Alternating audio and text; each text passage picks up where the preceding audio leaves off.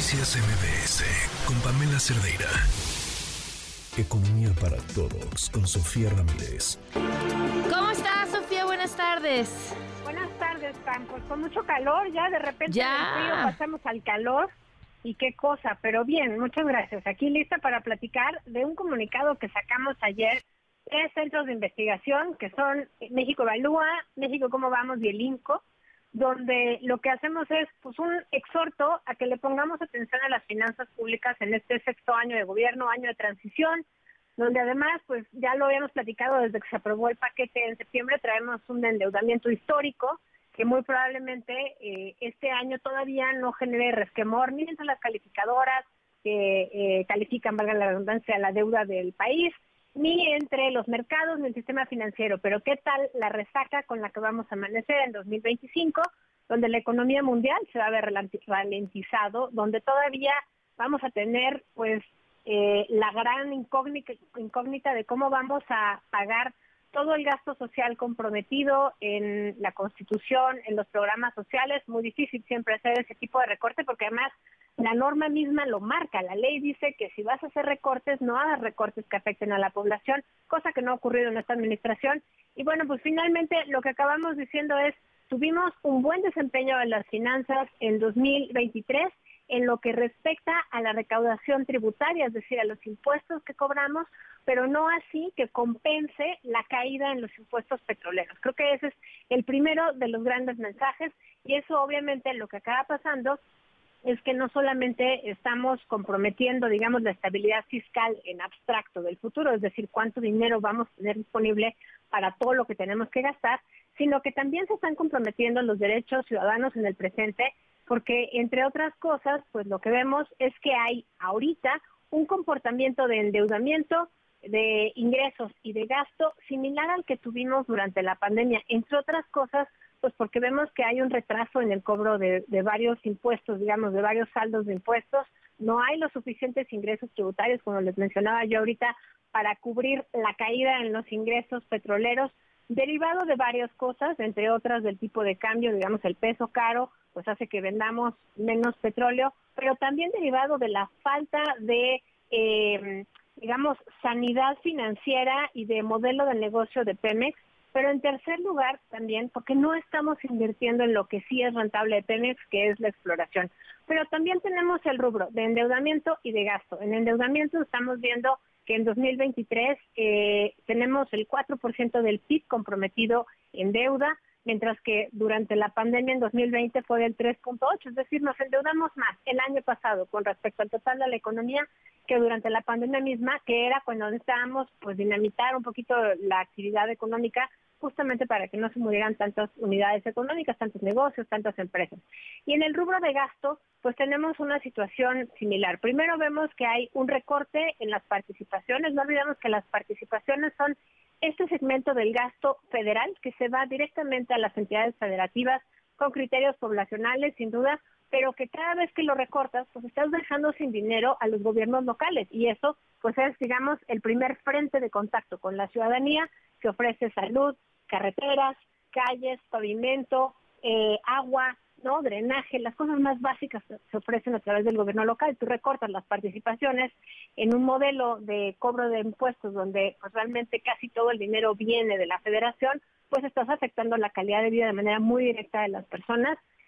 Y también vemos que hay recortes de gasto frente a lo que se programa. ¿Qué quiere decir? A principio de año fiscal, digamos, en septiembre de cada año, se aprueba en la Cámara de Diputados, que es el ente eh, legislativo que tiene la atribución única de decir cuánto se va a gastar eh, el gobierno en el próximo año, digamos, eh, en el año que empieza en enero después de ese septiembre, y realmente cada vez que el gobierno dice, oye, voy a gastármelo diferente, tendría que regresar a diputados a avisar en qué se lo va a gastar. Bueno, realmente esos cambios pues no se observan en el legislativo, no se hacen cuestionamientos, no hay seguimiento del mismo y lo que acaba pasando es que Hacienda pues hace esos recortes y lo que vemos es que en 2023 pues hubo un recorte importante del más del 2% eh, de todo el gasto programado para pues ajustar las cuentas y que pudieran pues eh, saldar digamos lo que ingresó menos de petróleo pues también eh, necesitaba un menor gasto. Ahora, hasta ahí pues suena bastante consistente.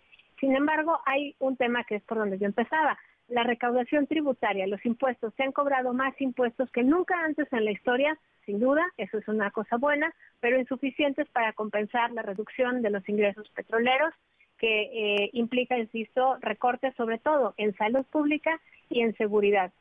Y creo que el tercero de los mensajes es que no se ha podido limitar el endeudamiento. Tenemos una deuda cada vez más grande, tenemos eh, menos ingresos petroleros, como les mencionaba yo, pero no olvidemos, y esto no se los dije hace un ratito, que las participaciones son más de la mitad del dinero que reciben los estados. Entonces, aunque no estén etiquetadas, pues son fuentes de ingreso muy importantes.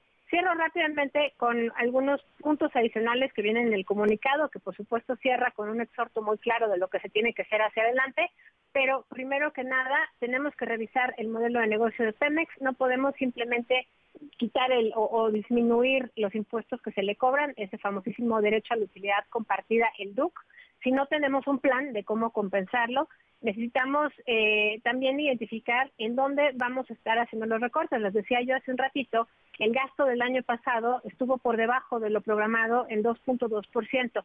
Eso pareciera ser un porcentaje chiquito, pero cuando tú volteas a ver el recorte en salud, ahí es donde empiezas a ver que tienes problemas muy importantes.